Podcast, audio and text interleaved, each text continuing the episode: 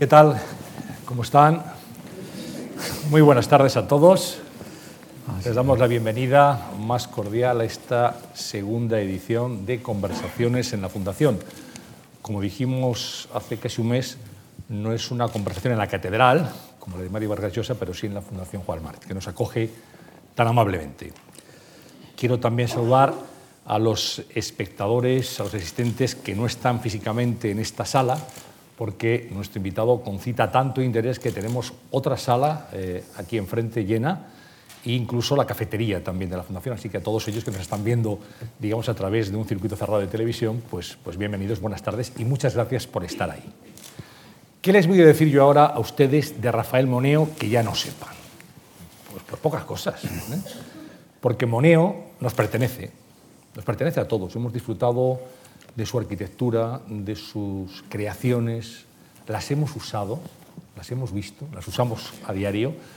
Y hay un cierto orgullo cuando decimos, esto es de Moneo, este es uno de los nuestros. Bueno, pues Rafael Moneo, que no es eh, habitual en encuentros de este tipo, ha accedido a la invitación de la Fundación Juan Mart por estas conversaciones de viernes. Y este Tudelano de Navarra va a ofrecernos esta tarde pues, algunos aspectos seguramente muy poco conocidos de su biografía y de su actividad. Rafael Moneo, muy buenas tardes, bienvenido. Pues, pues, muchas gracias, Antonio, por esta invitación y vamos a ver qué sale y qué resulta de ella. ¿eh? Bueno, algo, bueno seguro. Bueno, ¿eh? ¿O tiene nunca, dudas? Nunca se sabe, bueno, no, no, no es tan fácil estar en una conversación tan dilatada y con tanta gente al mismo tiempo, contigo, pero con tanta gente que, que, bueno, con la que también podría estar hablando en este momento. Bueno, yo, yo, le decía a Rafael Moneo hace un instante, y bueno, esto es como el salón de una casa, además, ven ustedes el, el atrezo, pues, es el salón de una casa, con unos amigos. Son muchos amigos los que vienen a este salón. ¿eh? Bueno, no hay vamos... café para todos, pero, pero bueno, les, les invitamos bueno, a que nos escuchen. No, no se sabe, no, no, sé por qué, y ya dado en que me gustaría que la conversación se produjese de la manera más espontánea, eh, me ha venido en mente eh, la noción de ficción. Bueno, es, es una conversación fingida, es una conversación eh, ahora, eh, no sé, eh, planteada eh, de una manera que, que, no es la que normalmente es una conversación. ¿Cómo vamos a, a reconducir algo que pertenece a otro tipo de, de esfera y y a otro tipo de ambiente en algo que verdaderamente eh, lo convierta en casi en, en, imagen televisiva o cinematográfica para todos los demás. Pero bueno, ese es el primer pensamiento y el primer eh, susto que me ha dado el encontrarme aquí y ahora. Así que, bueno, eh... vamos, vamos a intentarlo, si le parece. Bueno, todo el mundo sabe que nació usted en Tudela, en Navarra. Yo quería saber cómo le ha influido su origen navarro y qué recuerdos tiene de Tudela. Bueno, yo creo que el haber nacido en un pueblo pequeño, relativamente pequeño, es una gran fortuna, porque lo que yo recuerdo de, mi infancia y de una pequeña ciudad es eh, una sociedad completa, una sociedad en la que todos los estamentos de lo que es la vida compartida y pública aparecían. Y entonces el que realmente los, los, unos límites geográficos y unos límites urbanos bien definidos eh, contuviesen eh, la riqueza de esa vida que hacía que más o menos, mm, bueno, pues no digo que conocí, pero sí, eh, cabe decir que, que yo conocía a mucha gente o, y yo situaba eh, en su lugar eh, preciso a todo el mundo y, y todas las cosas estaban en su sitio. O sea, en ese sentido, eh, un pueblo pequeño daba lugar a una visión de, la sociedad eh, bien organizada o bien estructurada, digamos. Y eso, eh, bueno, me parece que es una... No sé si voy a abusar del término que has utilizado antes, pero esa sensación de, de pertenecer a, una, a un conjunto de, de, de gentes con quienes compartías aquel eh, espacio físico, pues eh, creo que es una gran, gran cosa como, como educación para alguien, ¿no? Como, como educación social, sí. ¿Cómo era de, de, de niño, de chaval, Rafael Moneo? Pues, eh, bueno, yo creo que inquieto, eh, curioso, intelectualmente inquieto, curioso, sí, eh, me atraían, eh, no sé, las figuras de los grandes científicos, de las, algo de, la, de lo que eran eh, la condición de los protagonistas de, de, de, la historia, fuera en las ciencias o fuera en las letras. Siempre me parece que estoy, no sé por qué, pensando en mi niñez más que en mi eh, adolescencia o mi primerísima juventud. Después, llegado a la primerísima, bueno, eh, yo mm, estudié en un colegio de jesuitas, Tudela no tenía instituto entonces, el colegio de jesuitas era un internado que recogía mucha gente de un ámbito geográfico amplio, de gente hasta hasta Bilbao y Barcelona, alguna gente de Madrid también. Y, y, bueno, el colegio pasó a ser también una, otro ámbito social bien definido en el que el fútbol era tan, tan importante. Yo era en ese sentido voluntarioso. Quizás puedo decir que mi hermano Mariano, que venía después de mí, era mucho más hábil en esos eh, juegos físicos. Sacaba tan buenas notas como yo, desde luego, pero también eh, tenía esa facilidad para eh, los ejercicios físicos que yo no tenía tanto y que suplía, suplía con voluntad. Sin embargo, era un estudiante bueno, siempre primero, segundo de la clase, siempre los colegios jesuitas también estimulaban una cierta competencia que, que, que seguramente también ha estado presente en, en toda mi vida. Y entonces en el colegio me tentaban las letras, la filosofía, las matemáticas, pero como digo, en general sacaba buenas notas en todo. Si soy honrado, debo decirlo así sin, sin pudor alguno. Pero eh, por lo que fuera, sí, la, la, las letras me atraían y la pintura.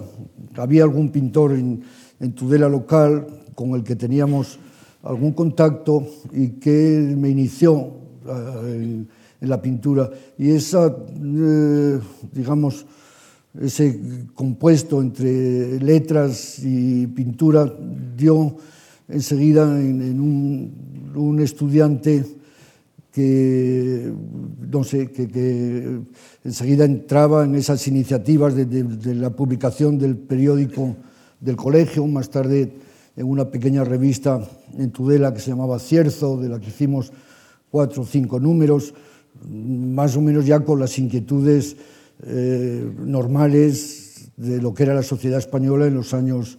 Yo empecé el colegio, yo nací el año 37, terminé el colegio el 54, pues eh, entre los años 52, 53 ya las inquietudes políticas o las bueno, o políticas y las lecturas y todo esto ya eran las que correspondían a alguien que digamos intuía ya cómo podían evolucionar las cosas. Entonces, eh, bueno, vamos con la siguiente, ¿no? No, la siguiente, me, me he extendido la, la demasiado, mejor, era, una curiosidad malsana. ¿En qué puesto jugaba en el equipo de fútbol? Pues eh, defensa, ¿eh? Sí. defensa, así que he metido pocos goles y como digo, eh, pero bueno, no quiere decir que no me esforzase, no estaba en el equipo titular de, de, del colegio, como digo, pero había esa eh, voluntad de, de, participar y de involucrarse en todas aquellas otras cosas que no. Claro, el, el fútbol eh, establecía las, eh, eh, las aristocracias o las élites dentro del colegio, o sea, la gente a quien más admirábamos eran a quienes eran mejores en el campo de fútbol, desde Sigue luego. Sigue ocurriendo, ¿eh? ¿Eh? Pero bueno, Pero bueno, eh, yo entonces, eh, digamos que, que, sin olvidar eso, eh, bueno, pues eh, tenía que, que, ganarme o que hacerme un sitio en aquella sociedad que, como digo, estaba bien establecida y, que estaba eh, completa, que tenía que hacerme un sitio de otro modo con estas... Eh, mordiente intelectual, si se puede decir la palabra, que, que desde luego seguramente acompañó mis años colegiales. Bueno, ese chico voluntarioso, estudioso, con buenas notas, eh, ¿cómo siente la llamada de la arquitectura? ¿De dónde proviene su pasión? Porque es así. Bueno, también lo he contado muchas veces, pero bueno, tampoco está de más que lo cuente una vez más. Yo terminé el, el colegio tentado entre los estudios, digamos, de, de, de humanidades Y mi padre era ingeniero industrial y entonces, eh, bueno, él era también aficionado a la arquitectura, pero de una manera, mm, digamos que completamente más que amateur, una persona que, que entendía que, que, en la construcción cabía un cierto modo de, de, de expresión y le gustaba todo lo que estaba o lo que acompañaba a la arquitectura. Y entonces, hasta el último momento, estando tentado en matricularme en filosofía y letras, y seguramente esa iniciación al, al, a las artes plásticas desde la pintura, pues eh, hizo que al final, mm, seguramente empujado por mi padre, eh, eh aceptase el, el venir a Madrid a estudiar, a estudiar arquitectura.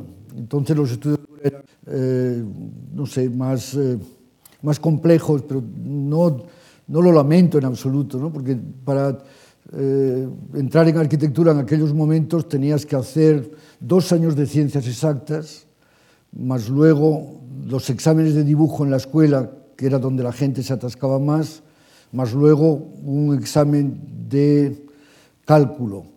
Al final la gente entraba en una escuela pues habiendo empleado 6, 7, 8 años, el promedio, yo creo los años en que yo ingresé eran 7, 8 años lo que se tardaba en, en hacer esos estudios. Pero bueno, los estudios de, de, de los dos cursos de matemáticas que hicimos en, la, en, la, en ciencias exactas, pues bueno, daba lugar a que la Escuela de Arquitectura no fuese exactamente una... una eh, escuela técnica, sino que viviese las diferencias que había entonces, más fuertes que ahora seguramente, entre escuelas y universidad. Y los estudiantes de arquitectura teníamos esa sensación de ser universitarios y de vivir algo de lo que, eh, no sé, de, de lo que te daban realmente las aulas universitarias, las aulas de la ciudad universitaria de Madrid en aquellos años, la Facultad de Filosofía y, perdón, de, de ciencias exactas estaba al final, eh, en el otro lado de lo, que es, eh, de lo que era filosofía y letras, nos movíamos hacia filosofía y letras, todavía había alguna, alguna asignatura que se tomaba en San Bernardo, la asignatura de geología, que daba don Maximino Sainz de la Cámara, y bueno, realmente eh, me encontré estudiando de, atendiendo luego a los cursos de, de, dibujo en una academia, tomando algunas lecciones eh, para, eh, para complementar lo que, lo que enseñaban en, la, en las aulas de, de, de, la universidad, en alguna academia. Así que mi vida era de, de 8 de la mañana a 10 de la noche estudiando. Pero bueno, tuve fortuna y ingresé muy rápidamente, o sea, ingresé en dos años y, y bueno. Eh, Entonces eh, me encontré, tuve suerte también, siempre, siempre, siempre, lo cuento, pero bueno, esto es una que no, no sé si vale la pena contarlo o no, pero... Vale la pena, seguro. Eh, no, pero había, había una de las asignaturas más difíciles que se llamaba análisis matemático, que si había eh, 200 o 300 personas que se examinaban de esa asignatura, la aprobaban tres o cuatro. El profesor de análisis matemático era un profesor que había sido rector de la Universidad todavía de la República en Madrid, que se llamaba don José Barinaga. Y don José Barinaga, el pobre estaba aburrido de, de, nosotros, decía, bueno, ¿qué hago yo aquí dando clases a toda esta gente, desasnando a toda esta gente, contándoles estas cosas? Y los problemas eran problemas que te los enseñaban a hacer en las academias. Entonces eh, ponían dos o tres problemas en el examen. Entonces puso un, un, un problema que era muy raro, que, que iba completamente fuera de lo que eran los tipos de, los tipos de, problemas que aprendíamos en las academias. Y, no sé por qué, bueno, pues yo tuve la fortuna de, resolver ese, problema que, seguramente ningún otro había hecho. Era muy sencillo, por otro lado. O sea, no, no había más que desarrollar el enunciado, decía, comprobar que este bronskiano cumple con esta. Y entonces, si te ponías a operar con aquel brosquiano, al final resultaba que efectivamente llegabas a, lo que te decían que había que comprobar, o sea que realmente... Pero bueno, eso fue un golpe de fortuna que hizo que realmente pasase yo esa asignatura pues eh, casi sin darme ni cuenta. Y, bueno, facilitó efectivamente mi, paso a la escuela sin mucho sufrimiento. Seguramente, eh, señor Moneo, otro golpe de suerte, otro golpe de fortuna fue conocer en ese tiempo de estudiante a Francisco Sainz de Viza. Usted colaboró con él siendo estudiante y digamos que fue su, creo, su primera referencia en, eh, sí. en arquitectura, una persona que le, que le, marcó, que le ayudó y que le inició el oficio. Hombre, Oiza era en aquellos años, sin duda, el, el profesor de, de, de, mayor interés. Él no era ni tan siquiera catedrático, pero era eh, la persona que ejercía su autoridad, o sea, todo el mundo reconocía. En aquellos años el, procedimiento de ingreso a la escuela comenzaban, comenzaban a buscarse nuevos procedimientos para seleccionar a, a los estudiantes, porque realmente no tenía sentido pasar por todo ese filtro tan, tan doloroso. Y entonces eh, a mí me tocó empezar ya con una, un nuevo sistema o mecanismo que en lugar de... Eh, someterlo todo al ejercicio, a un solo ejercicio de dibujo, eh, se, se, quedó sustituido por unos cursillos que eran pues 20 sesiones en lugar de una sola sesión o algo así. Y ese, ese, eso había sido una propuesta de, de Oiza. Y, y, yo pasé por ese cursillo y, y, lo aprobé así como estaba diciendo y, y me encontré de, de, dentro de la escuela. Y O Iza, como digo, había sido el instigador de estos cursillos.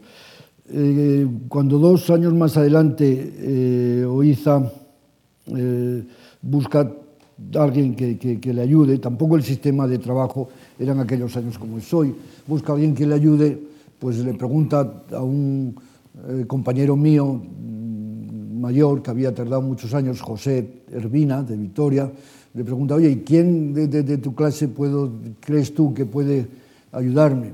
Y entonces eh, Hermina le dio mi nombre. Entonces Oizan fue a su archivo, miró en, eh, bueno, para comprobar quién era y, y, debió encontrar algún ejercicio o, o, tenía alguna nota favorable y efectivamente pues eh, me dijo que fuese a trabajar con él. Y entonces trabajé con él dos o tres años y entonces debo decir que...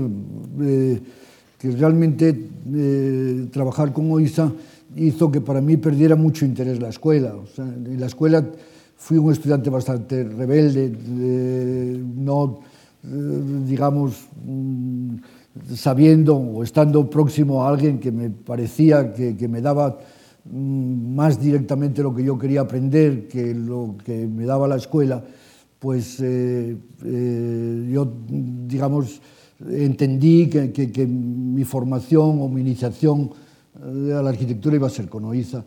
Y, y entonces, pues bueno, trabajé con él. Entonces Oiza estaba, digamos que, eh, los, el encargo más importante que tenía era el encargo de Torres Blancas, de Huarte, que era en principio el que, el que pagaba mi salario el que, para que pudiera trabajar con Oiza y comenzamos un poquito a, a pensar en Torres Blancas, eh, que se fue eh, bueno, distrayendo ese trabajo con otros trabajos, el montaje de una exposición muy importante de todo el grupo Guarte algo que luego se ha, ha desaparecido, es como un azucarillo en un vaso de agua, no quedará más que testimonio en alguna revista y en el archivo de, de Oiza y nada más.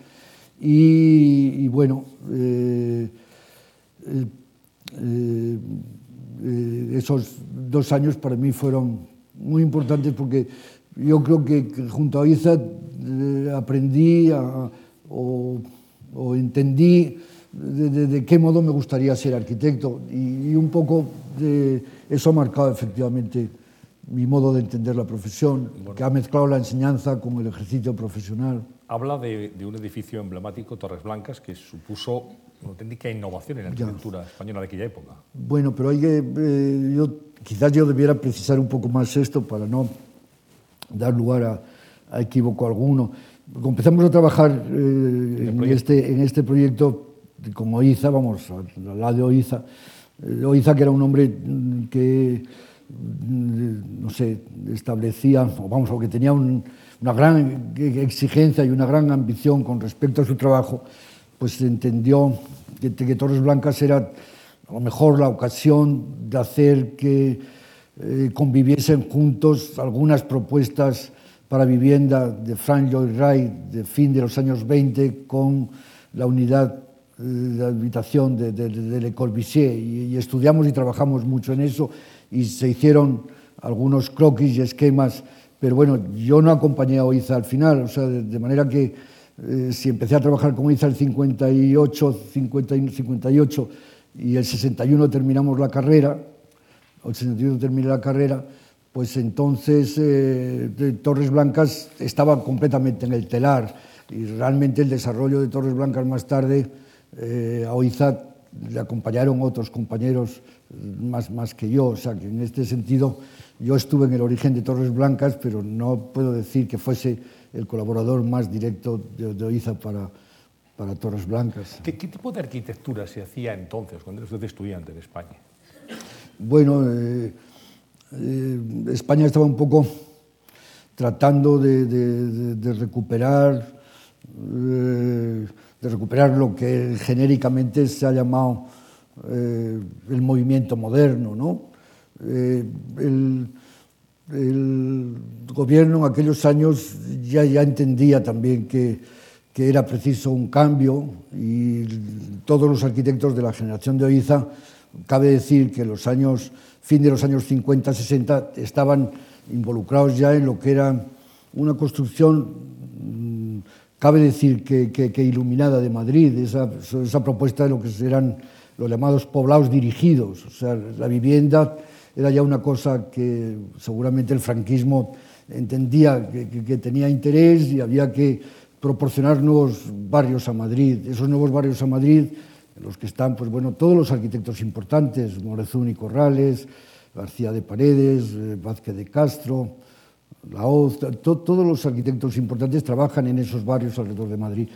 Esa era quizás eh, el aspecto más visible, es esa recuperación, ese volver a, a incorporarse a un ejercicio profesional más eh, acorde con lo que se hacía en otros lados y que aquí se había perdido. Eh, claro, el, el, momento, quizás el momento que, y la obra que, que, señala más claramente esta situación, pues a lo mejor es el pabellón de Morezón y Corrales en la Feria de Bruselas, ¿no? creo que es del año 57, ¿no? es 57 la, la Feria de Bruselas, que, que muestra ya cuánto algunos de esos arquitectos, que no se puede decir que todos esos arquitectos viviesen en la, eh, no sé, no, no, no, no, no estaban desinformados, eh, estaban informados y hacían de todo lo que podían y el pabellón ese mostraba cuánto eh, arquitectos que después de terminar aquí sus estudios habían ido fuera, volvían y entendían claramente cuál era la dirección hacia la que debían ir. O sea que los años 60, eh, vamos, fin de los 50 y los años 60 no hay que ponerlos como años de absoluta oscuridad intelectual en el terreno de la arquitectura. Todavía, si se hiciera un libro con lo que era la arquitectura de los años 50 y 60, mm, saldría un libro sustancioso. O sea, que esa generación de arquitectos que ahora está desapareciendo, inmediatamente anterior a la mía, tenía su valor. ¿eh? Rafael Moneo acaba su carrera de arquitectura en el año 61. 61. 61. 61. Y, y tiene una etapa de un año muy, algo más de un año en Dinamarca. Sí, bueno, yo me marcho a Dinamarca, también eso a lo mejor no está mal que, que lo diga, claro, en aquellos tiempos la figura del arquitecto eh, era muy distinta ahora. Oiza estaba como eh, recordaba trabajando en Torres Blancas y entonces al terminar la carrera parecía que si yo seguía en su estudio prácticamente eh, el, la condición de pertenecer corporativamente a la misma profesión me daba a mí casi derecho a compartir ese trabajo con él. Entonces yo, yo entendí que no tenía ningún sentido que, que, yo, es decir, si yo me hubiera quedado como Iza, pues seguramente eh, hubiera creado un cierto problema de hubiera creado un cierto problema de conciencia, porque no, no, tenía mucho sentido que yo estuviese al mismo nivel que él, pero él tampoco hubiera podido ser, ser capaz de, de decir que a un compañero no le daba igual trato. Son de esas cosas un poco eh, absurdas, pero así eran, ¿no? Y entonces yo lo, lo vi muy claro que, que, era así y entonces eh, el arquitecto, que a través de la información que tenía de, de, de revistas, me apetecía más conocer y sentirme próximo a él, era John Hudson y fui a, a Dinamarca y trabajé con él algo más de un año. Sí. ¿Cómo fue aquella, aquella colaboración con? Bueno, pues eh, para mí muy, muy grata porque efectivamente, claro, el viaje entonces era tanto, tan distinto. Ahora, yo había salido de, de, de España, pues no sé, eh, en el segundo o el tercer año de carrera, un viaje a París, pero ahí se había, ahí se había, ahí se había terminado todo. No, no, conocía ni tan siquiera Roma. Entonces, eh, de, de lo que uno oía o sabía de lo que eran los países escandinavos, pues pertenecía casi a una especie de, de, de leyenda o de, de, imaginario realmente muy fantasioso. La, la llegada a, a, trabajar con Hudson, pues eh, fue, bueno, era una situación completamente distinta con Oiza. Oiza era una persona... Eh, cabe decir, eh, iba a decir exigente más que atormentada, pero bueno, digamos que también atormentada por, por alcanzar el, el nivel de calidad. Hudson era una persona que, que, que, que buscaba. Hudson entendía que eso eh, se le había dado y no, no había. Era una actitud mental y personal tanto más relajada, rodeado por seis o siete colaboradores, tampoco más, en una pequeña casa ahí frente al mar del, del norte, en Hellebeck, pues íbamos todas las mañanas, comíamos en el propio, en el propio estudio y trabajábamos en un solo proyecto, que era el proyecto que en ese momento la ópera de Sydney. La ópera de Sydney, que era una obra eh, problemática, ganada con un proyecto brillantísimo y que había comenzado a construirse sin tener tan seguro eh, cómo iba a resolverse la construcción de aquellas velas. Y entonces, esta es una historia muy larga que, que, que está puesta por escrito, eh, bueno, algún artículo escrito al respecto, pero hay miles, bueno, miles no, pero decenas de, de, de libros sobre esto. Entonces, eh, eh, Hudson está con la cimentación ya comenzada y con las plataformas construidas y con la ayuda de un ingeniero importantísimo que era Ovearup, pues comienza, vamos, tiene que resolver la cubierta. Y entonces eh, plantea cuatro o cinco proyectos hasta que encuentra una solución que, que, que pasa por unos eh, prefabricados eh, que son capaces de configurar las cells, las imágenes que todos están acostumbrados a ver en la ópera de Sydney, pero que proceden de, de, de una esfera. Y esos prefabricados que proceden de, de, de una esfera que, que endurecen mucho lo que era la estructura, de, la estructura dibujada, pues eh, requieren una, una definición eh, geométrica eh, que, que ha propuesto Obearu, pero que hay que ir ajustando a las distintas bóvedas que, que van eh, formando esa concatenación de, esa concatenación de velas. Y entonces a mí me toca, porque tenía bueno, eh, los, los, conocimientos de, de estos de, de, geometría descriptiva que, da, que daba la Facultad de Ciencias, pues, pues me toca ir encajando todas, vamos, o ir situando, buscando dónde en la esfera se encuentra aquella porción que se parece más a la que tenía dibujada Hudson. Y entonces pues estoy casi ocho o nueve meses haciendo, haciendo eso. Entonces eh, Hudson me utiliza como go-between y mensajero para ir a, Londres a, ver a la oficina de Aerob. Y claro, a mí me parece tocar el cielo con la mano, ir a un hotel maravilloso, hacer los viajes en avión a Londres, bueno, todas esas dos. Y claro, eh, realmente para mí la estancia con Hudson pues no deja de ser, bueno, pues eh, si uno a veces aquello que has soñado, con lo que has fantaseado, se, se, se resulta ser real y verdad, pues ese es uno de los momentos de, de mi vida que realmente recuerdo como satisfechos. Entonces, eh, yo, yo termino porque en ese momento eh, Hudson decide trasladarse con su estudio a, a Australia.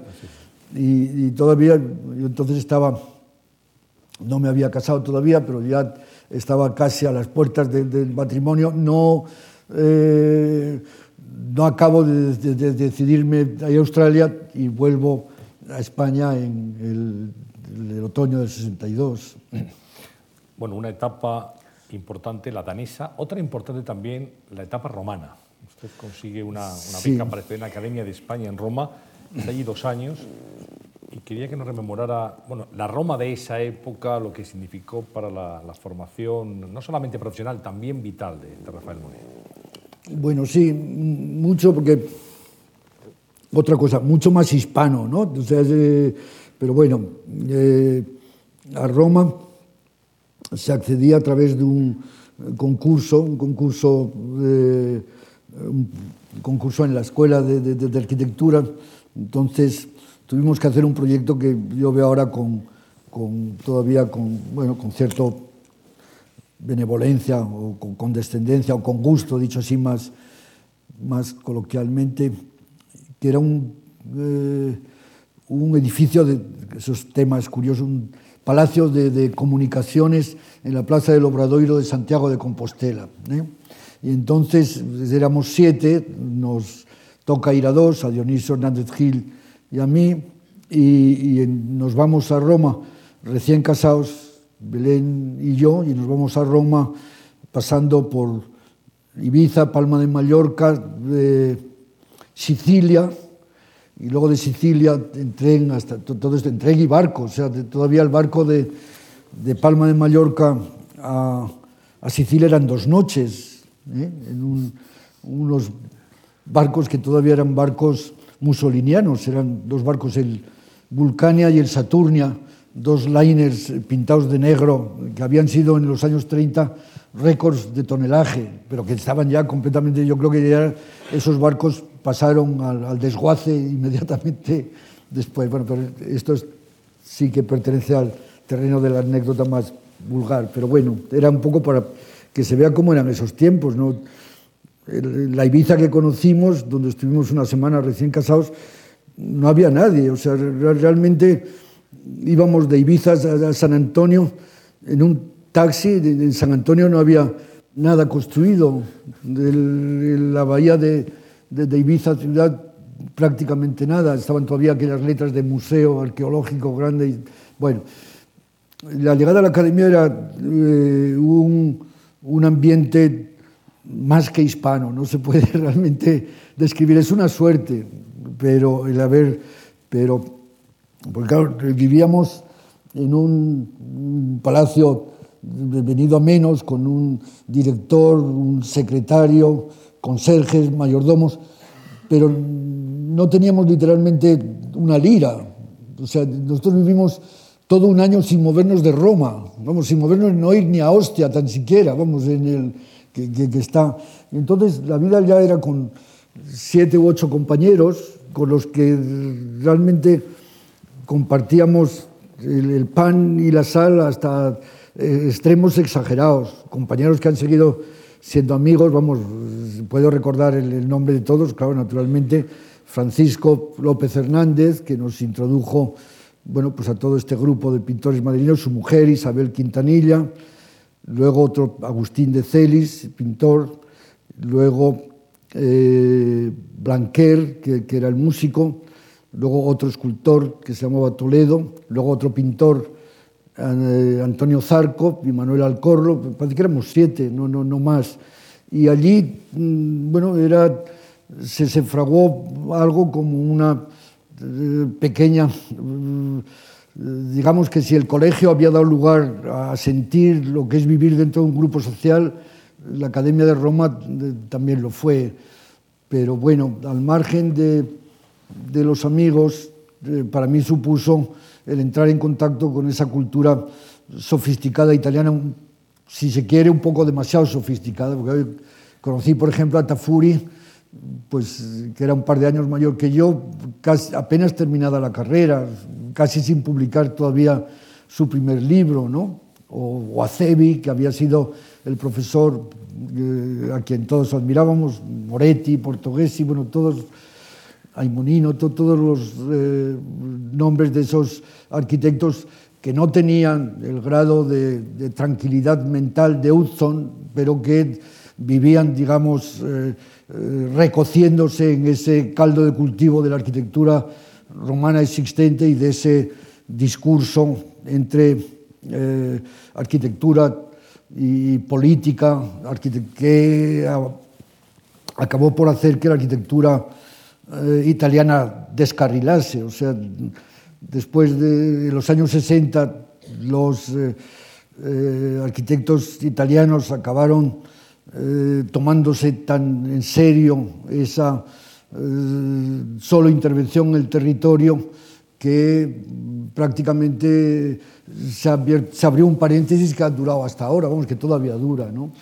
Vamos Pero bueno, a... eso me inició en este especie de discurso, de discurso más intelectual eh, o sofisticadamente más próximo a lo que es... Eh, la discusión que entrelaza la arquitectura con la política.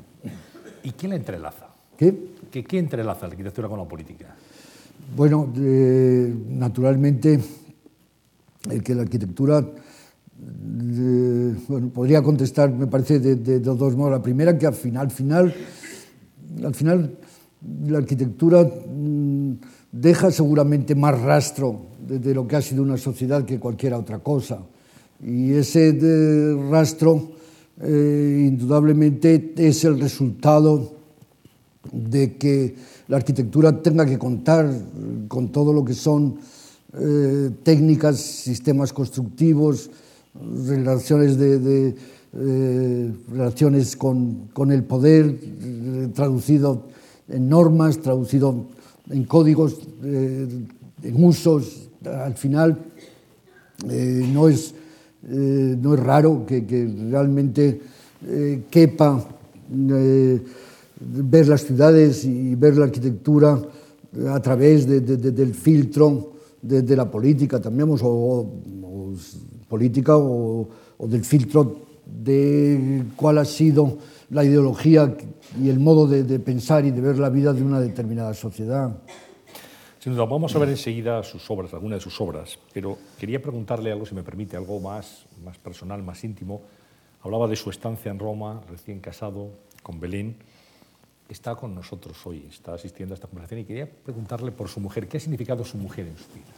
Bueno, eh, bueno pues eh, después de... Le está escuchando. Desde casi, después de casi 50 años de, de, de, vida juntos, vamos, si se cuentan los dos años de noviazgo, eh, 50 años de vida juntos, pues, pues claro, eh, mi mujer ha sido eh, fundamental o de definitiva y, y, seguro que parte de lo que hoy es mi persona eh, se debe a lo que haya sido su influencia. Puede que yo me haya resistido también a ella en muchos momentos, pero seguro que ha eh, infiltrado mi vida con, lo que es eh, su modo de verla. Mm, bueno, ella viene de una familia de arquitectos, su padre Luis Feducci es, era el arquitecto que, construyó el, el, Capitol y hay sus hermanos, eh, algunos de sus hermanos han sido arquitectos y hoy son arquitectos y entonces, eh, bueno, he tenido siempre al lado una persona que ha eh, compartido, ¿no? no ya entendido, sino compartido conmigo lo que era mi proyecto de, de vida y una persona para quien indudablemente, vamos, o cuyo juicio eh, yo valoro, porque de un modo, no, ya, no se puede decir que solo instintivo, porque, pero bueno, una persona que sin, habiendo estudiado letras, pero sin estudios específicos de arquitectura, sí que considero que tiene un, buen entendimiento de lo que la arquitectura es, y no digo que realmente eh, haya directamente colaborado o estado presente en, en, mi trabajo día a día, pero sí que eh, indudablemente para mí eh, su juicio, o, o, valoro su juicio tanto más que el de muchos otros. ¿eh?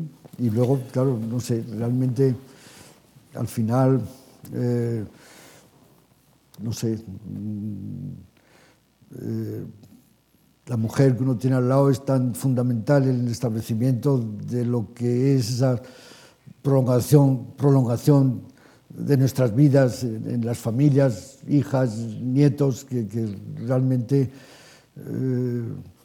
es, difícil para mí en este momento. Yo entiendo que, que, que, mi vida está íntimamente entrelazada con la presencia de mi mujer. ¿eh? Pero bueno.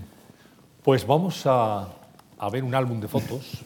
Vamos a bajar las luces y en el primer bloque del PowerPoint tenemos esta fotografía que reconocen pues seguramente muchos espectadores están aquí, el Museo de Arte Romano de Mérida. Bueno, ¿qué significó esa...? Bueno, Mérida, Mérida mucho, porque realmente yo creo, creo, que es una obra con buena fortuna. Hombre, si uno eh, creyese en los hados o, o creyese que, que, sería hermoso que fuese así, que realmente algunas obras eh, se producen inevitablemente de ese modo porque, eh, no sé, la realidad que la sustenta. Eh, no casi reclama exactamente que se haga aquello. O sea, en, en cierto sentido, claro, Mérida relaciona mi obra con Roma, pero Mérida relaciona eh, la obra de, de arquitectura que, que, que ven con, eh, con, con un pasado que realmente eh, non se ve. E esta especie de, de visión a un tiempo, de, de dos momentos de, de, tan distintos de, de, de la historia como es la Mérida actual y, y la Mérida olvidada, que, que, que sin embargo late y, y está presente debajo, eso es algo que seguramente este eh, edificio eh, desvela. Y ese de desvelamiento de una situación real que, que, no está clara, pero que sin embargo una pieza de arquitectura de repente es capaz de, poner a la luz, seguramente eh, justifica no sé, el, impacto que el museo eh, tiene so, sobre los espectadores, sobre quienes lo visitan, sobre los espectadores, pero también va más allá. No, no, es, no son solo los espectadores, es, es, la ciudad la que seguramente reclamaba eso. Muy distinto al, al problema del Prado. Sí, ¿no? bueno, esa segunda fotografía, la ampliación del Museo del Prado, que vaya responsabilidad para un arquitecto, ¿no? encargarse de la ampliación del Museo del Prado. Sí, eh, seguramente, bueno, ha sido una obra muy, muy dura, no, por no decir dolorosa, muy dura para mí, porque realmente ha durado seis ou sete años, eh, yo creo que, que, que al final, después de tanta discusión a propósito de cómo debía producirse en términos eh, simplemente de contigüidad la extensión del Prado, la elección, eh, vamos, la, la elección de, de los Jerónimos como base del nuevo, de la nueva ampliación era acertada, era acertada en, ya que realmente no, no suponía esa división eh, física de, de, en dos ambientes del, del Prado. Y entonces, eh, si, en, si en Mérida, que, que cabe decir que a lo mejor el haber aceptado eh, no sé, inconscientemente esa vocación romana del edificio que se construyese es lo que da vida al, al, al proyecto, al edificio. La ampliación del Prado es mucho fruto de una reflexión más disciplinar. O sea, es un, un proyecto que está más basado en el conocimiento. Se sabe lo que hay que hacer y uno va gobernando de qué modo moverse en los distintos episodios que reclama el Prado. Este quizás hasta cierto punto es de los más sencillos. Eh, el, el, el, no sé, el potenciar eh, el claustro dotándole de esa ambigüedad que en este momento uno no sabe bien, no sabe bien si es una pieza, si es una pieza más del museo o si es eh, un artefacto que capta la luz y que permite que las plantas más bajas no se tengan la sensación de estar en un sótano o eh, si eh, simplemente eh, estamos, digamos, asistiendo a, a, a, al cumplimiento de, de, una norma de conservación, de, o si realmente es la piedra angular eh, que estructura de, todo el resto de la ampliación, toda esa mm, ambigüedad que hace atractiva esta imagen o que hace atractivo este lugar es más resultado del, del análisis y del conocimiento que, digamos, de esa, eh, no sé, de esa inmanencia de, de lo que debiera ser el resultado que hay en Mérida. Bueno, pasamos una página nuevamente del álbum. Ahí estoy con Oiza, claro. ¿eh? Pero ahí estoy con Oiza seguramente en el Prado o en Venecia. Ahora no sé, me hace dudar. Pero bueno, es una foto que veo con muchísimo gusto. ¿eh? La siguiente también es una foto que le va... Bueno, esta es un, una foto un poquito más eh, rebuscada, ¿no? Es, es, una foto de Ucalele y es una foto que... Parece un artista de cine. No, pero no, se nos pidió, se nos pidió eh, que cada uno apareciésemos con algún, no sé, con algo que, que, que realmente amásemos o fuese característico de lo que era nuestro trabajo. Entonces, bueno, yo tengo ahí un vaso griego que, eh, bueno, que, que, proclama efectivamente lo mucho que admiro la cultura y la arquitectura griega, ¿no? Y entonces, bueno, eh, debe perdonárseme una foto como esta. Bueno. ¿eh? la siguiente, señor María, es una foto de, de celebración. Bueno, Tiene aquí la copa de champán. Es champán además, no es cava. Ya. Bueno, esa, esa, esa es más como soy ahora, digamos, ¿no? Esa es mi casa, rodeado de libros, con algún mueble que ha diseñado algún amigo. Veo ahí el libro de Renculjas, eh, un cuadro de un pintor de quienes fueron mis primeros o unos de mis primeros alumnos en la escuela, de Sigfrido Martín Begué, desgraciadamente muerto. Estoy sentado en un sofá que dibujé para H Muebles, que era la, la filial de, de Guarte para, y el champán, que, que, que naturalmente me gusta y que me acompaña, pero bueno, seguramente ahí estoy. Eh, nunca bebo solo, realmente. No, no, hace falta que nos lo explique porque lo entendemos perfectamente. En esta casa usted vive desde el año 67. Desde el año En la misma casa. 78, sí, sí. sí. Y no ¿No diseñó usted esta casa? ¿Qué? Que no diseñó su casa. No, no. Bueno, vivimos en una casa del Viso y realmente las, las intervenciones fueron mínimas, alguna, pero hacer una casa es, es, es, muy difícil, ¿no? Y para uno mismo eh, todavía más.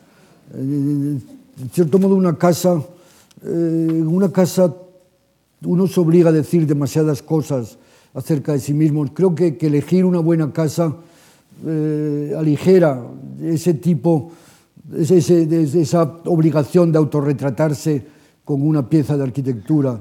No, no, mm, eh, no me siento, digamos, eh, no, no, no, siento ninguna necesidad de haber eh, construido mi propia casa, pero esto también acompañaría lo que es mi visión de la arquitectura, que, que es una visión más amplia y que realmente engloba eh, todo lo que la arquitectura y las ciudades son y han sido. Y en este sentido, eh, elegir me parece más eh, satisfactorio que, que, realmente diseñar. Sí. Por cierto, que usted no ha sido un arquitecto de hacer muchas casas, muchas viviendas en su carrera. Ha hecho pocas, pero innovadoras. Bueno, algunas, algunas he hecho, no sé, eh, aquí, aquí en Madrid de, vivienda, bueno, desgraciadamente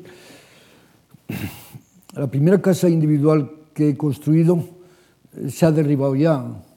Era una casa que me encargaron, bueno, pues eh, una persona que trabajaba con los Guarte, eh, Gómez Acebo, y que se construyó en La Moraleja y que, bueno, al cambiar la ordenanza, pues ha dado pie a que una mayor ocupación del suelo, una vez que, eh, Gómez Acebo murió, sus hijos hayan decidido tirarla. Pero bueno, esto es también completamente, entra en el terreno del anecdótico. Casas, aquí he hecho estas casas en el Paseo de La Habana, eh, alguna casa de pisos en, en Tudela, en Pamplona, he hecho recientemente unas casas en Sabadell, eh, hemos ganado Manuel Solá Morales y yo eh, un concurso muy importante el año 74-75 en Vitoria, que no se construyó, pero que sin embargo eh, ha sido muy, no sé, muy estudiado y ha servido mucho de referencia para muchas de las cosas que se han hecho después del 75-76. Eh, he hecho ahora unas pequeñas torres de vivienda en Zaragoza para un complejo Aragonia. No sé, cuando me ha tocado eh, ir a la escuela. Bueno, he hecho las casas del, Urumea de San Sebastián, que, supone una propuesta tipológica para la construcción en manzana que eh, tiene eh, incluye alguna novedad, cosa, cosa que en arquitectura es muy difícil. Es muy difícil de introducir una novedad tipológica y, esa casa lo introduce, por ejemplo, es una casa del año 67, 68. O sea que claro, lo que pasa es que uno va siendo más que maduro y, y aún no siendo el género en el que más se ha trabajado, me doy cuenta que puedo mencionar una serie de edificios bueno, pues de vivienda. Yo quería ir a, a, orillas del río Urumea, Urumea sí. quería ir a San Sebastián sí. para ver una de las sí. obras emblemáticas del Rafael Moneo, el Cursal. Sí, la verdad es que es, eh, para mí pues es una, una, gran cosa el que las gentes de San Sebastián hoy utilicen tan intensamente un edificio como este. ¿no? Parece que eh, más de 300 días al año está ocupado el, el, el Cursal, pero está ocupado con, eso, con congresos gastronómicos, mítines eh, políticos, ferias de, joyeros, conferencias, conciertos, eh, la quincena musical, el festival de cine, eh, pero bueno, eh, algo se debe también al edificio, pero también, y nos llevaría a hablar de, de, otro aspecto importante de la arquitectura, se, se, debe también a que es una localización muy acertada, o sea, realmente frente a muchos otros palacios de congresos en ciudades que van arrojados eh, allí donde la periferia ha perdido su santo nombre, pues eh, eh el Cursal recupera un centro geográfico en la desembocadura de, del Urumea al que hace referencia a su arquitectura y que realmente dota de centralidad a todos esos actos de vida social, ¿no? Bueno, el Cursal que forma parte del paisaje, ¿cómo se puede integrar una obra así en el paisaje urbano de una ciudad? Sin duda es una obra que impresiona cuando se ve por primera vez. Y, vamos a hablar del Ayuntamiento de Murcia también. Sí, bueno, pues. Hombre, está muy bien también que detrás de, las obras hay siempre, hay siempre historia. ¿no? Yo, yo, construyo esta obra, por ejemplo, pues yo creo que, que se la debo a Antonio Bonet Correa, que era, eh, un, es un catedrático, ahora es director de la Academia de Bellas Artes, pero es un catedrático de Historia del Arte. Creo que comenzó, eh, yo lo he conocido recién ganada la cátedra en Madrid, yo creo que, no sé si pasó por, por Canarias, pero enseguida fue a Murcia, de Murcia fue a Sevilla, de Sevilla eh, vino a Madrid hace tiempo. Y eh, en Murcia, mm, alguno de sus amigos eh, que era alcalde, José Méndez, le, preguntan quién puede hacer este, este, esta cosa. Y, bueno, le da mi nombre y, el Ayuntamiento de, Murcia me hace este encargo. Y, bueno, eh, es, es, es, un atrevimiento en términos de imágenes. Ahora, ahora lo parece menos. O sea, me pasa muchas veces ahora que dices, bueno, pero ¿cómo, cómo eh, la gente ha podido tener tanta confianza en lo que proponía? Creo que está bien y que es acertado, pero supone también un grado de, confianza muy grande de aquellos que eh, asumen una obra así.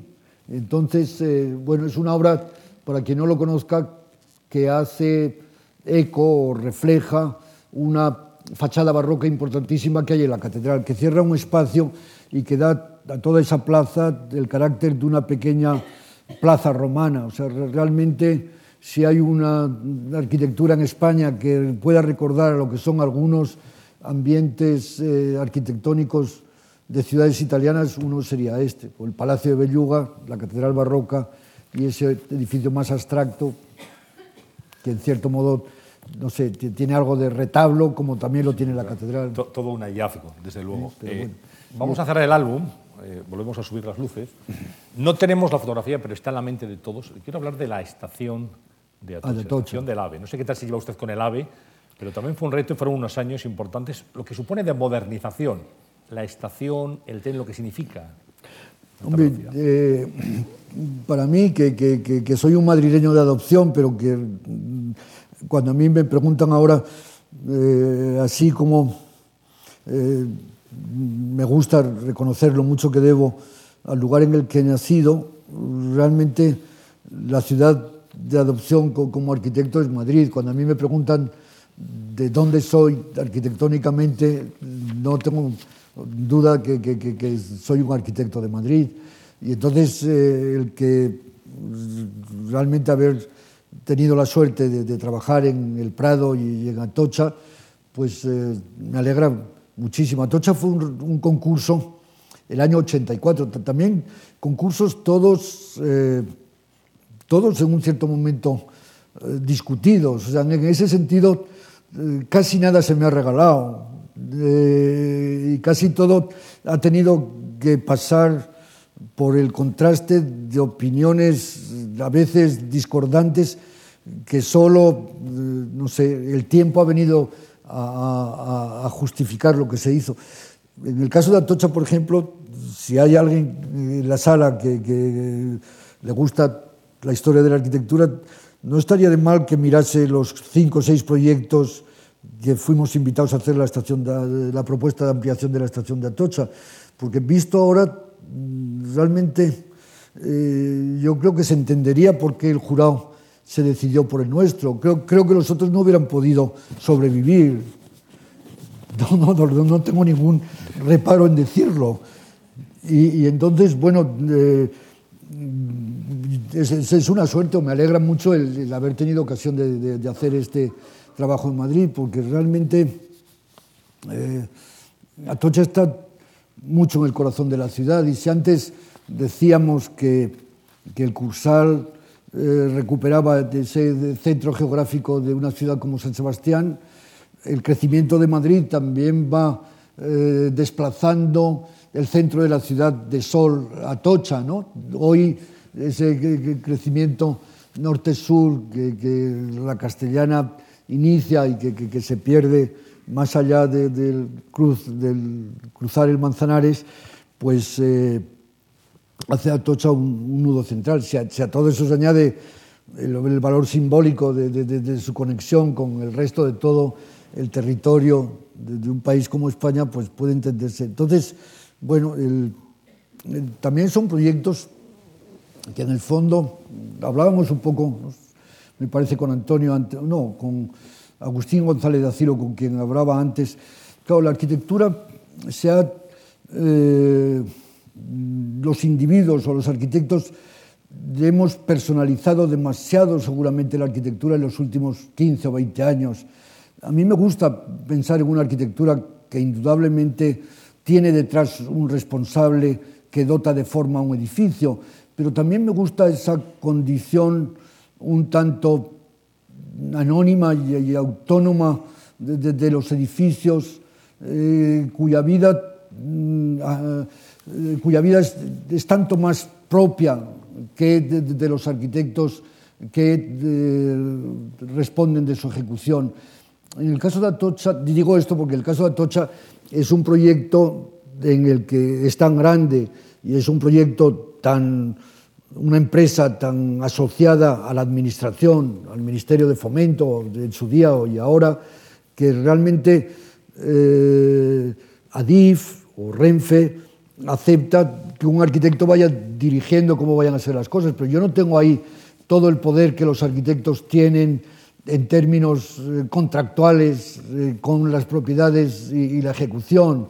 Digamos que se va haciendo lo que yo digo, pero se va haciendo como según una figura que se llama asistencia técnica, que me hace a mí estar mucho más, eh, bueno, mm, mucho más eh, engranado en, presente en ese trabajo, pero mucho menos eh, sentirlo como una obra tan propia una obra tan propia, en ese sentido, es más el cursar una obra más propia que, Atocha.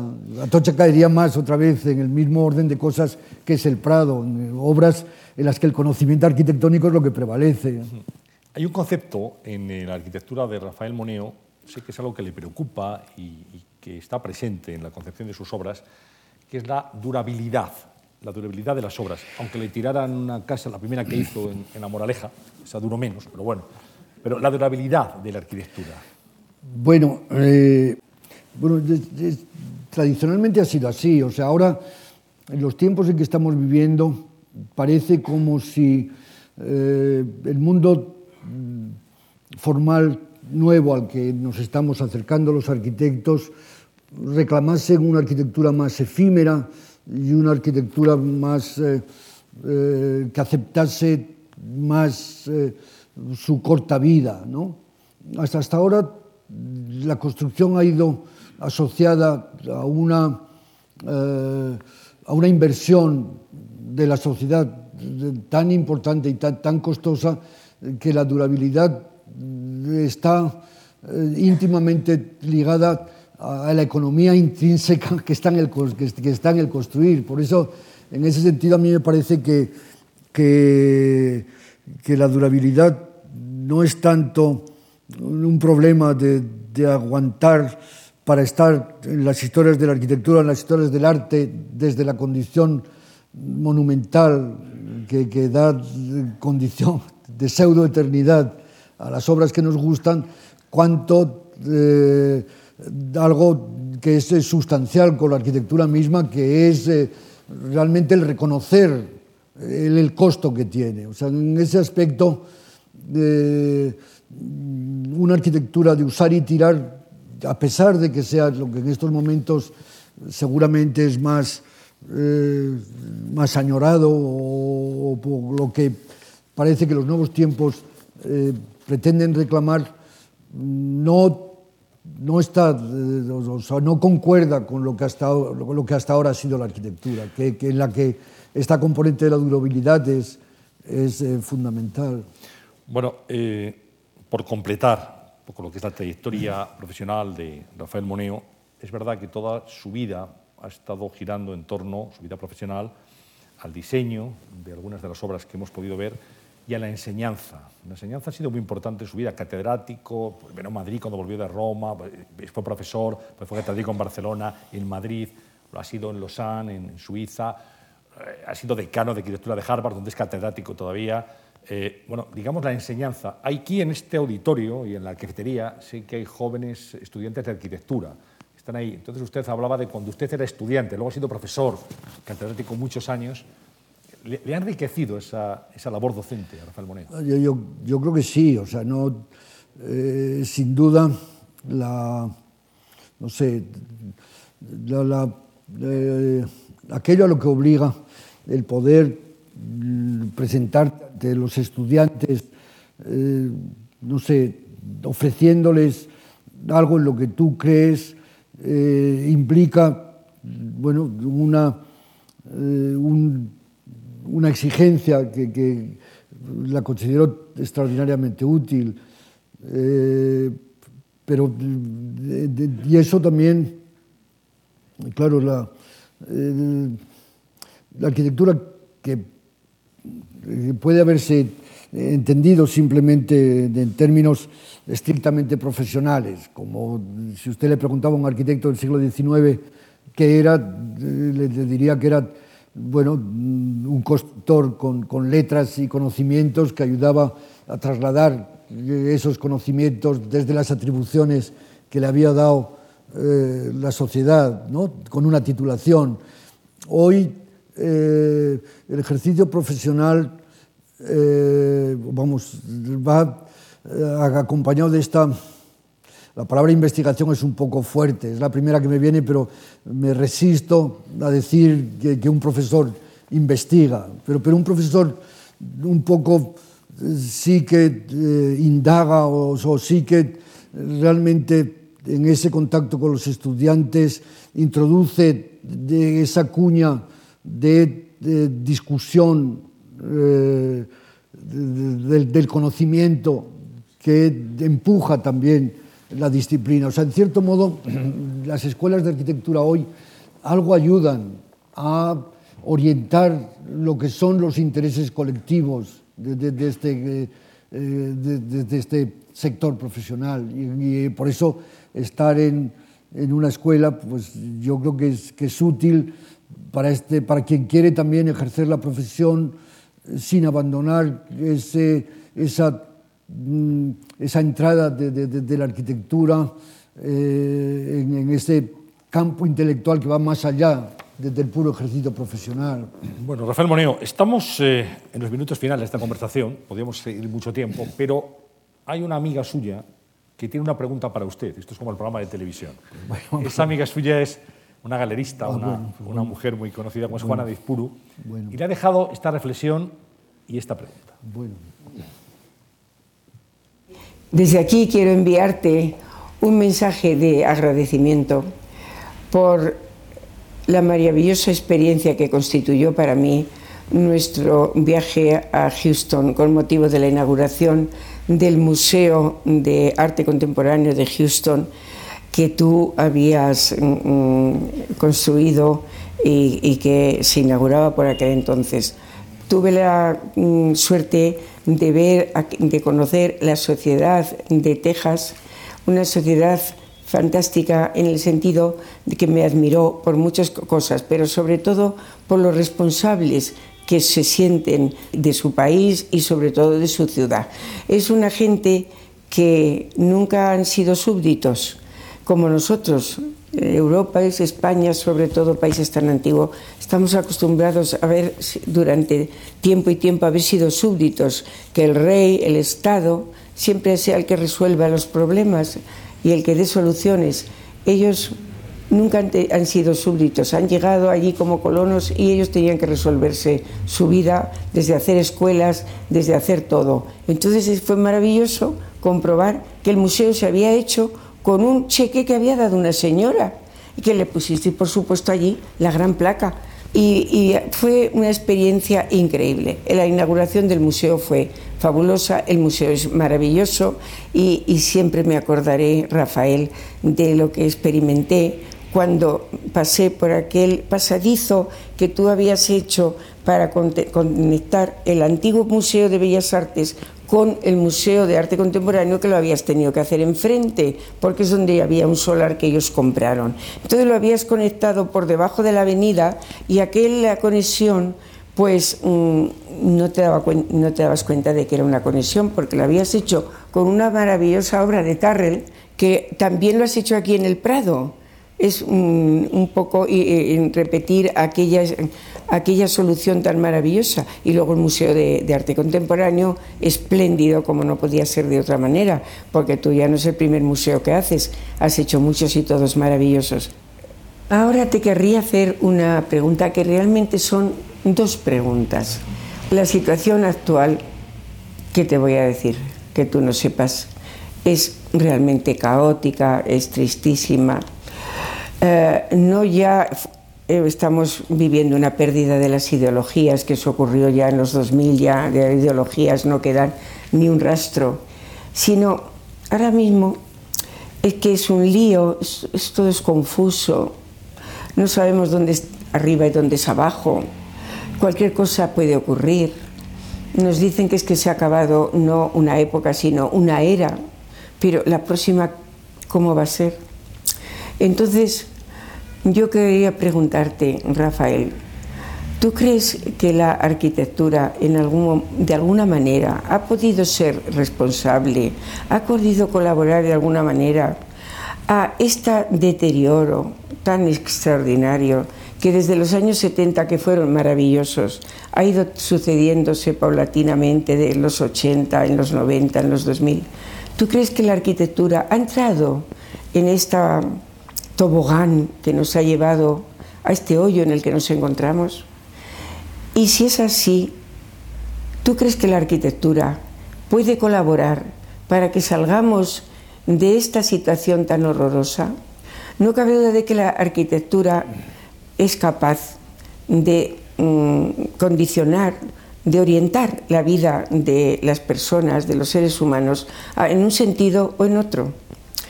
Entonces, ¿tú crees, Rafael, que podría colaborar la arquitectura a sacarnos a la sociedad, a la humanidad, de este hoyo en el que estamos y que lo malo que tiene sobre todo, que es que es universal? Y si es así, ¿de qué manera? ¿Los arquitectos os habéis dado cuenta de la responsabilidad que tenéis en este trance tan duro, tan amargo en el que estamos atravesando? Bueno. Bueno. Ahí está. Yo tengo, tengo la sensación de que uno se está examinando toda la vida, porque vamos...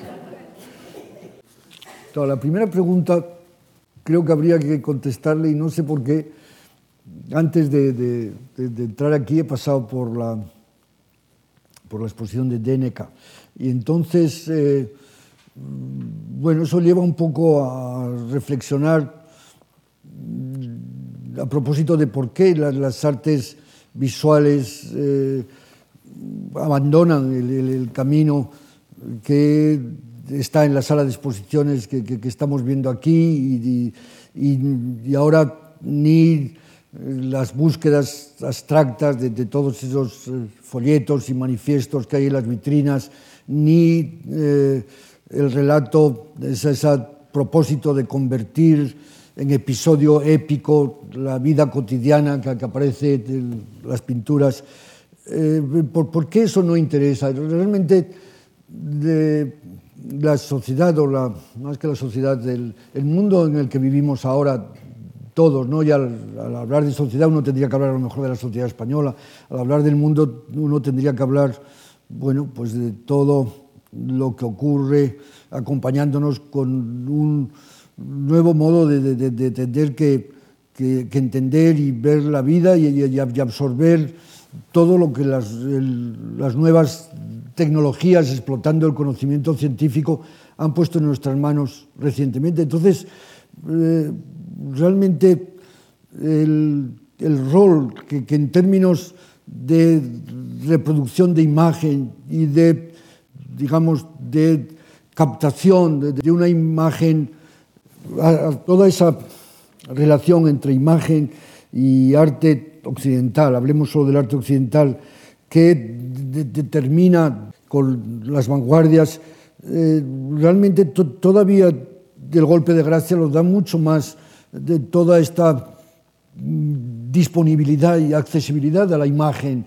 O sea, hoy esa, esa figura eh, en que están todas esas familias soviéticas, non sei se inaugurando un ayuntamiento, o yendo un mitin, o atendiendo eh, to, toda esa pintura de la sociedad. Hoy eh, esas imágenes están tan eh, deglutidas y, tan absorbidas, no, no hay eh, el, el cuadro o la, o la obra de arte no tiene en estos momentos obligación alguna de, de reproducir o, o de, de ofrecernos de, de, qué modo fijar la imagen o de, de qué modo... Entonces, eh, este desplazamiento de, la obra de arte hacia una obra de arte que abandona las convenciones bidimensionales en la pintura o de, eh, digamos, gravitatorias en la arquitectura, eh, tiende efectivamente mucho más a presentarse como una, como una como un arte que ayude a la reflexión, a una reflexión más eh, ligada al, pensamiento, sea desde, desde ofrecernos una, en una instalación una contradicción de, la que no habíamos, eh, no, no, habíamos caído, no, no había, entonces yo creo que en eso eh, hai que ser menos apocalípticos con, con respecto, hai un desplazamiento del arte que permitirá, sin embargo, vivir a muchos artistas que todavía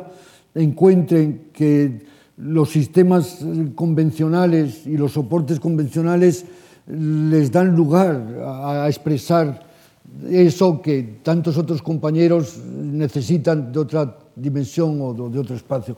En, Con respecto, entonces, yo no creo que la arquitectura haya contribuido de un modo especial a este desplazamiento de las artes plásticas recientes. Más bien, eh, como digo, me parece que esa está, no, no, no, es la palabra inflación de imágenes en que vivimos o esta, no, no es abundancia, es, que la imagen ha dejado de tener valor. O sea, cuanto antes piensas, no sé, si, uno piensa del modo en que le llegaba a un pintor de, Sevilla, una información plástica y era un grabado del norte de Europa, un grabado de Durero que, servía a lo mejor para que eh, un pintor compusiese una imagen o un cuadro.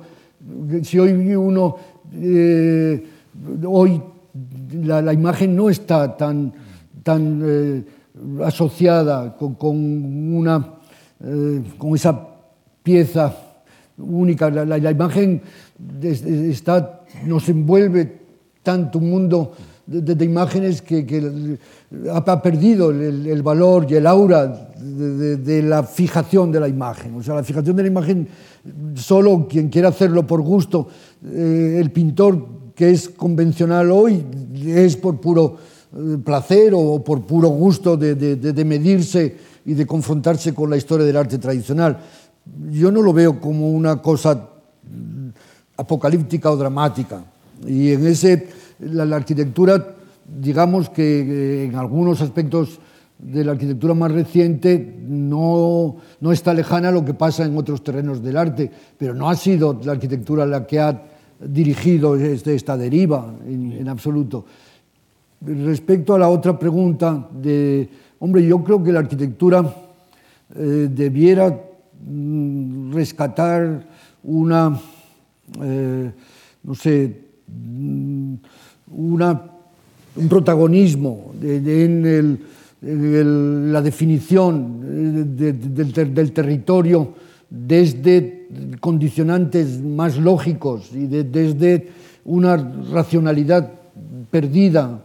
Porque el momento en el que hoy está la arquitectura, tampoco hace mucha falta que hablemos de eso, pero sobre todo y en este, este protagonismo que los arquitectos hemos adquirido, eh, los nuevos medios de representación y las nuevas eh, técnicas han hecho que realmente tenga más valor casi eh, el, el, proceso de, de, del proyecto y que haya más invención en, la propia elaboración de lo que se quiere construir que realmente en la persecución de aquello que se construye.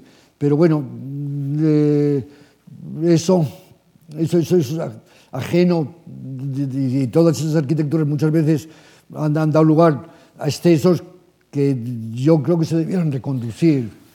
Yo ya, de, de, de, en cierto modo, del mismo modo que las eh, imágenes o, o que esta inflación de, de, del mundo de imágenes en el que vivimos ha desplazado la, la importancia que algunas artes tradicionales han tenido. En el caso de la arquitectura, quizás en estos momentos los medios eh, que, de que pueden disponer los constructores, los medios masivos de construcción, los medios mm, pueden ser más eh, dañinos para, para, para el medio y para la,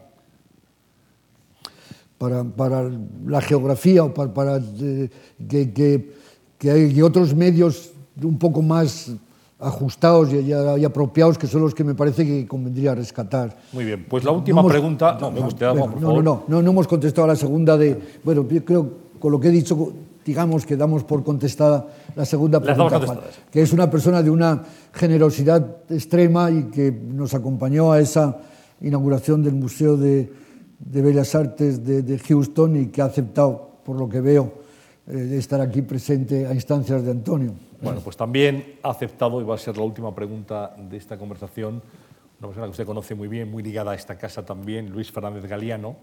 Está aquí presente, pero le pregunta desde la pantalla. Rafael Moneo es un gran arquitecto que nos ha dado obras maestras en los años 70, como Bankinter en los años 80, como el Museo de Mérida y en los años 90 como el Cursal. Y más cerca de nosotros obras exactas y ejemplares como el Ayuntamiento de Murcia u obras tan silenciosas como el Banco de España. Pero Rafael Moneo, además de gran arquitecto, es un gran profesor. Y como profesor que es y como intelectual, yo quiero formularle una pregunta que tiene que ver con sus influencias. Harold Bloom acaba de publicar un libro que llama Anatomy of Influence, um, donde vuelve sus viejos temas uh, de la relación entre la creación artística y las influencias. Y a mí me gustaría preguntarle a Rafael, ¿quiénes han sido los arquitectos que más han influido sobre él? ¿Y sobre quiénes cree él haber influido? Bueno, yo creo que eh, influir sobre mí seguramente mm, me lleva a pensar linealmente de lo que ha sido mi carrera. En el comienzo de, de mi carrera estudié Wright bastante cuidadosamente en aquellos últimos 50 y 60, cuando entonces había mucha atención al trabajo de Mies después a Alto, eh, de la arquitectura antigua. la verdad es que la arquitectura que aprecio más es eh, una arquitectura mm, no, no obvia. En general, yo creo que arquitecturas eh, eh, que en el fondo mm, no son explícitas, eh, son aquellas que me interesan más. A veces eso está, eh, en, puede estar en una arquitectura de un arquitecto manierista del siglo XVI, o puede estar eh, en un arquitecto como, como Villanueva. Arquitect, arquitectos más recientes, pues bueno, a mí me parece, a mí, eh, después de estos, indudablemente, en los años 70, eh, yo leí con mucha atención lo que eh, decía un arquitecto como Aldo Rossi, que eh, predicaba la importancia de una arquitectura que solo podía ser entendida desde la ciudad. Y eso yo, yo, creo que, que cabe decir que, que muchos en muchos momentos algunas de mis obras son más coherentes con lo que yo entendía que Rossi quería decir que con lo que el mismo Rossi ha hecho. Eh, despois, pues, bueno, he estado atento por, por, eh, por mi condición de profesor, he estado atento a todo lo que hacían los otros, o sea que eh, el, cuando viajo a América en los años 70, pues eh, los Fives y de modo especial Peter Eisenman eh, me ha interesado y he seguido su carrera y su trayectoria con tanto interés. Eh, de los arquitectos más contemporáneos, yo admiro mucho a Álvaro Sisa, que es quizás uno de los arquitectos más dotados que, que, que he conocido.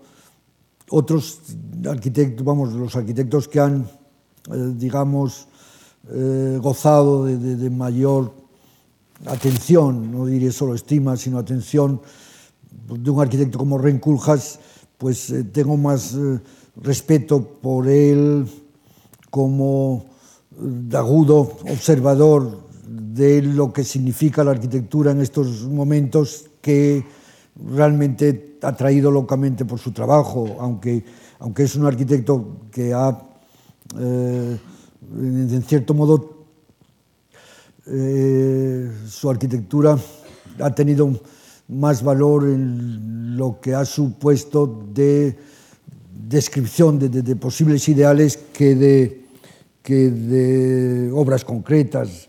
Obras concretas, para bien o para mal, hay, hay pocos momentos de su trabajo donde sea extraordinariamente, eh, vamos, donde se produzca como arquitecto en toda su plenitud. Y cuando se produce con toda su plenitud también es bueno, pero tampoco mmm, me siento más próximo a Siza, naturalmente, que, que alguien como Kuljas, pero en realidad todas las arquitecturas eh, últimas les, les la atención de quien sigue teniendo curiosidad y, naturalmente de las arquitecturas antiguas tanto, no sé, hace una semana estuve en la mezquita de Córdoba, para mí hasta cierto punto la mezquita de Córdoba es eh, el paradigma de lo que yo entiendo que es la arquitectura, que, que es una arquitectura que en realidad es capaz de reutilizar y de expresarse, digamos que estaba escapando de la palabra reciclando, pero claro, cuando ves que, la mezquita tan sabiamente usa todo el acarreo de, de lo romano, y le sirve, sin embargo, y cuando todos los arquitectos que allí intervienen son tan conscientes, para mí es, es una obra eh, muy difícil de encontrar otra obra tan mm, redonda y tan que comprenda tantas cosas. A fin de cuentas, el Escorial comprende efectivamente el mundo de Felipe II pero, y el mundo de la contrarreforma española, pero eh, la mezquita es que es casi toda la historia de España, en cierto modo es tan distinto, pero bueno, esto es al margen. La segunda parte, la, entonces, realmente eh, no soy hombre de, un, eh, de una sola querencia, o sea, realmente eh, hay muchas cosas y muchos arquitectos que me atraen y que, que, que me gustan. ¿Y en quién ha influido? ¿En quién creen que ha influido? Bueno, no sé, por el estudio han pasado muchas gentes, a lo mejor un centenar de, de de, de, de, estudiantes, pero bueno, algunos de los arquitectos importantes hoy en Madrid pues han trabajado en el estudio, como Mansilla y Tuñón, o como, eh, bueno, muchos, en, en, la gente que trabajó conmigo en la Escuela de Barcelona, ¿no? de, de, de Elías eh, Torres, eh, Viaplana, de, de, tanta gente. Todavía Enrique Miralles eh, fue estudiante mío, no digo que, que, yo haya influido en él en absoluto, pero bueno, que desde luego algo del veneno eh, que consumió su vida algo contribuía a inocularlo, seguro. Vamos, entonces, pero bueno, yo no, no querría confundir diciendo esto. Bueno. Seguro que mi paso por la escuela de, de, de Barcelona mm, permitiría eh, enlazar y poner toda una serie de nombres, pero bueno, ahora tampoco hace al caso. Bueno, pues estamos terminando, eh, Rafael Moneo, y solemos pedirles a nuestros invitados, cuando vienen estas conversaciones, que concluyan con tres propuestas, tres propuestas para bueno. mejorar la sociedad. Eso se lo decimos antes, es la única pregunta que ellos conocen antes de venir. Pero bueno, esto es la traca ya final. La traca final, es la mascleta. esto es una traca, no. Es lo único, lo único que me ha inquietado estos días, decir, ¿qué voy a decir yo allá si me resisto, eh, me resisto tanto al utópico? En el fondo, creo que la utopía tiene que ver tanto casi con el mundo presente que eh, bueno, me asustaría, no, no, no, no me atrevo en absoluto a ofrecer ningún remedio utópico que, que, que realmente eh, bueno, ayude o contribuya a mejorar lo que son las cosas. Afortunadamente no he elegido la política como mi modo de estar en la vida y no, no me siento con esa obligación de, de, de proponer a los demás sea normas de comportamientos o ideales. Y, entonces, bueno, esta es una pregunta que, a la que estoy respondiendo no improvisadamente. No, pero no está respondiendo. no, pero, pero vengo, con una respuesta un poco, un poco, me, da un poco me, da un poco vergüenza decirla. No, pero como, no como político, sino como ciudadano y no, pero como desde la utopía, sino desde bien, la realidad. Bien, bien, pensado, y no sé también si es algo que, que viene ya dictado por la edad. A mí me parece que el modo que más podemos influir en, la sociedad es, portando, portándonos bien con los demás, eh, primera pregunta, pero comenzando por los más cercanos, por los más próximos. O sea, yo creo que si todos nos levantásemos cada mañana pensando que eh, no un comportamiento solo bondadoso en términos de, moral aprendida, sino simplemente pensando que, eh, mm, no sé, que comportándonos educadamente, que, que, que siendo capaces de, de atender a lo, a lo, que los otros, eh, eh, no sé, esperan que, que podamos darlos, me, me parece que eh, sería la primera cosa que, he producido casi eh, en términos de red social, si cada uno... Sería fantástico. Esta ya sé que es una respuesta escapista y fácil, pero bueno, vaya. es una propuesta. La segunda. La segunda vuelve a ser lo mismo, vuelve a ser lo mismo, pero si antes era para los demás, para las gentes, ahora es para las cosas. Y eso también me importa mucho. O sea, hay un momento que si importa el buen trato a los demás, también importa el buen trato a las cosas. El buen trato a las cosas es a los objetos, es a los edificios, es a las ciudades, es al medio creo que es urgentísimo hoy. O sea, hoy, y se me ha escapado antes de lo que estaba antes diciendo, eh, esta facilidad con que podemos abordar las obras de infraestructura o que podemos efectivamente eh, trazar una carretera y trazarla y los constructores y los gestores encantadísimos que de repente hiciéramos una autopista de aquí a Burgos nueva sin, y la podríamos... Todo eso me parece que hay que tener muchísimo cuidado con, un medio que, es frágil y, no, digamos, despilfarrar o tirar.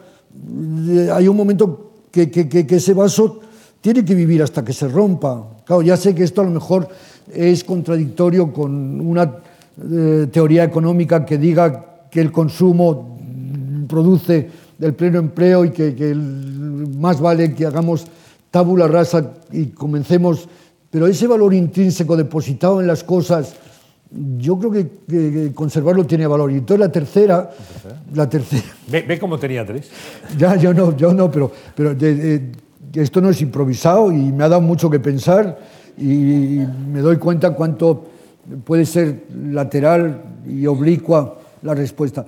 La tercera, también creo en ella, y es que creo que eh, el trabajo eh, sería esa, entrega al trabajo de cada uno. si, el trabajo bien hecho. si el trabajo que cada uno hace, digamos, eh, hay una entrega que, que, lleva a conseguir lo mejor que uno puede dar, si todos entendiésemos, claro, de eso entiendo que no todas las profesiones o no todos los trabajos pueden ofrecer el atractivo que a lo mejor tiene la suerte un arquitecto de, de disfrutar, pero eh, recuperar el gusto en el trabajo y, escapar de ese sentido del trabajo como alienación y, simplemente, pero claro, supongo que a lo mejor es una, una visión romántica del trabajo. Bueno, no es una utopía, pero puede ¿Eh? serlo, en cualquier caso. Pero bueno. Bueno, pues eh, llegamos hasta aquí. Eh, decía Rafael Moneo antes de empezar, ¿lo recuerdan? ¿Cómo vamos a estar aquí hablando? ¿Cómo lo vamos a hacer? Y antes le preocupaba también, antes de comenzar la conversación, cómo íbamos a llenar los minutos. Se han llenado con reflexiones lúcidas, inteligentes y de las que podemos aprender. Gracias, por toda su obra, por lo que ha hecho, por lo que le falta por hacer. Y gracias también por estar aquí esta tarde-noche en la Fundación Juan March. Bueno, pues muchas gracias. gracias. Muchas gracias. Muchas gracias. Вы...